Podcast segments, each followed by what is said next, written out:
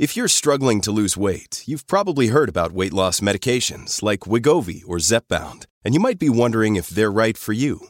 Meet PlushCare, a leading telehealth provider with doctors who are there for you day and night to partner with you in your weight loss journey. If you qualify, they can safely prescribe you medication from the comfort of your own home. To get started, visit plushcare.com slash weight loss. That's plushcare.com slash weight loss. plushcare.com slash weight loss.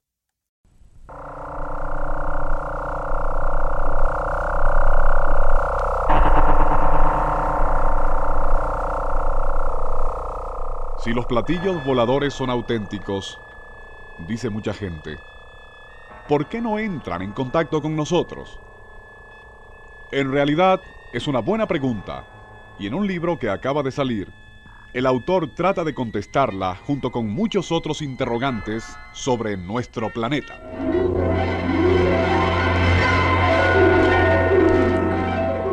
Nuestro insólito universo. Cinco minutos recorriendo nuestro mundo sorprendente.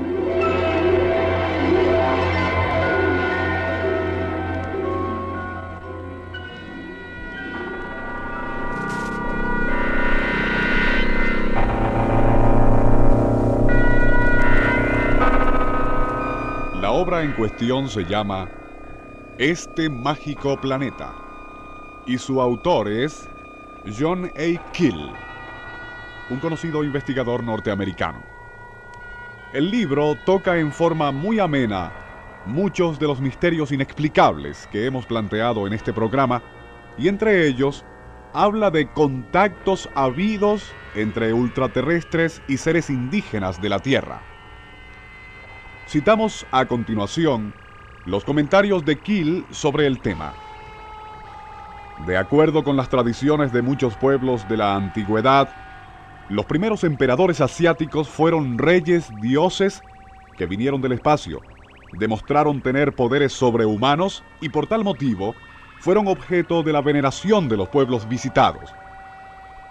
Entre los años 5000 y 1000 antes de Cristo hubo una gran cantidad de estas visitas, como por ejemplo las de Osiris e Isis, deidades egipcias que aparecieron repentinamente no se sabe de dónde e inmediatamente comenzaron a reinar.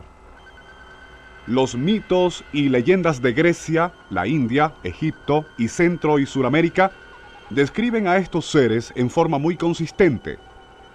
Eran más altos y mejor proporcionados que los terrestres de estas épocas, por lo general tenían el pelo largo y rubio, su piel era muy blanca y disponían de penetrantes poderes, tales como la facultad de adivinar el pensamiento y predecir el futuro.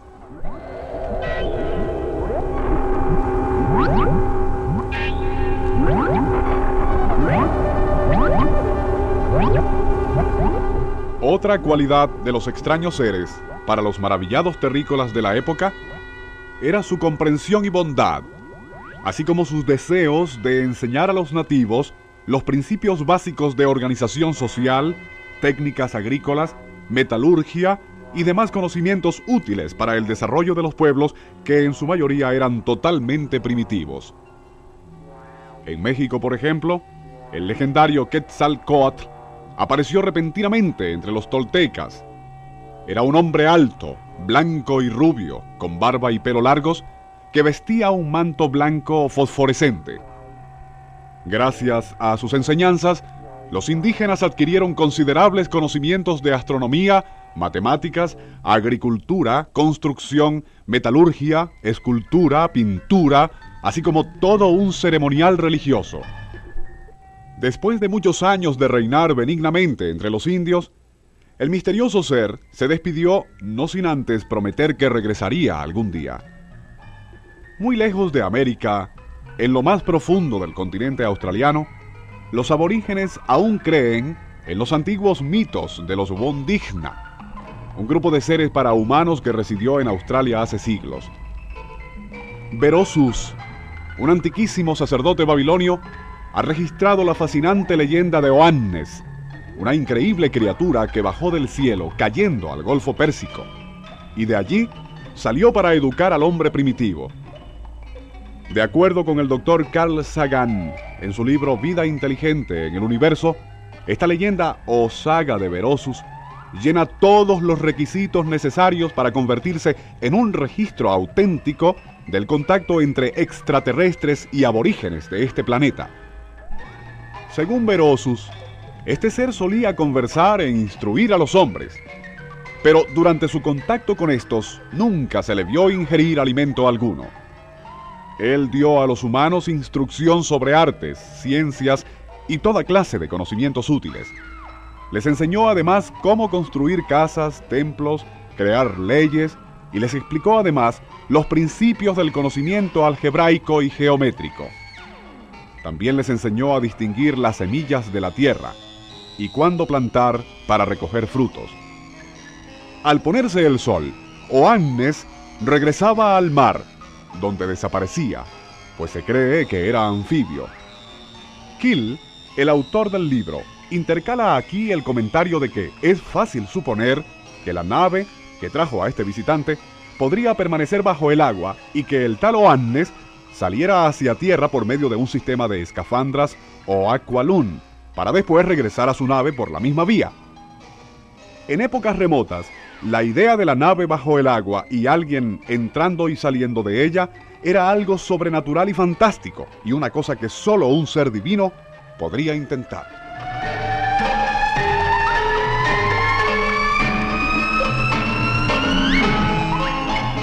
En los Estados Unidos, los indios Hopis tienen una leyenda sumamente parecida a la anterior.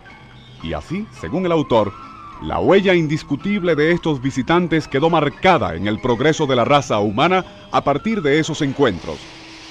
Sostiene además que algunas comunidades nativas pudieron asimilar mejor tales conocimientos y de allí surgieron algunas de las imponentes civilizaciones de la antigüedad, tal como la sumeria, la egipcia, la maya, azteca e inca, mientras que otras no aprovecharon a cabalidad los importantes conocimientos transmitidos por los seres ultraterrestres.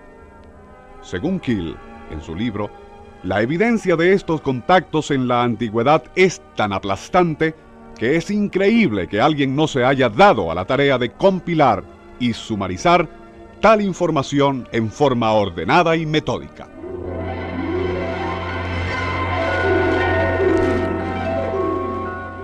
Nuestro insólito universo. Libreto y dirección Rafael Silva. Les narró Porfirio Torres.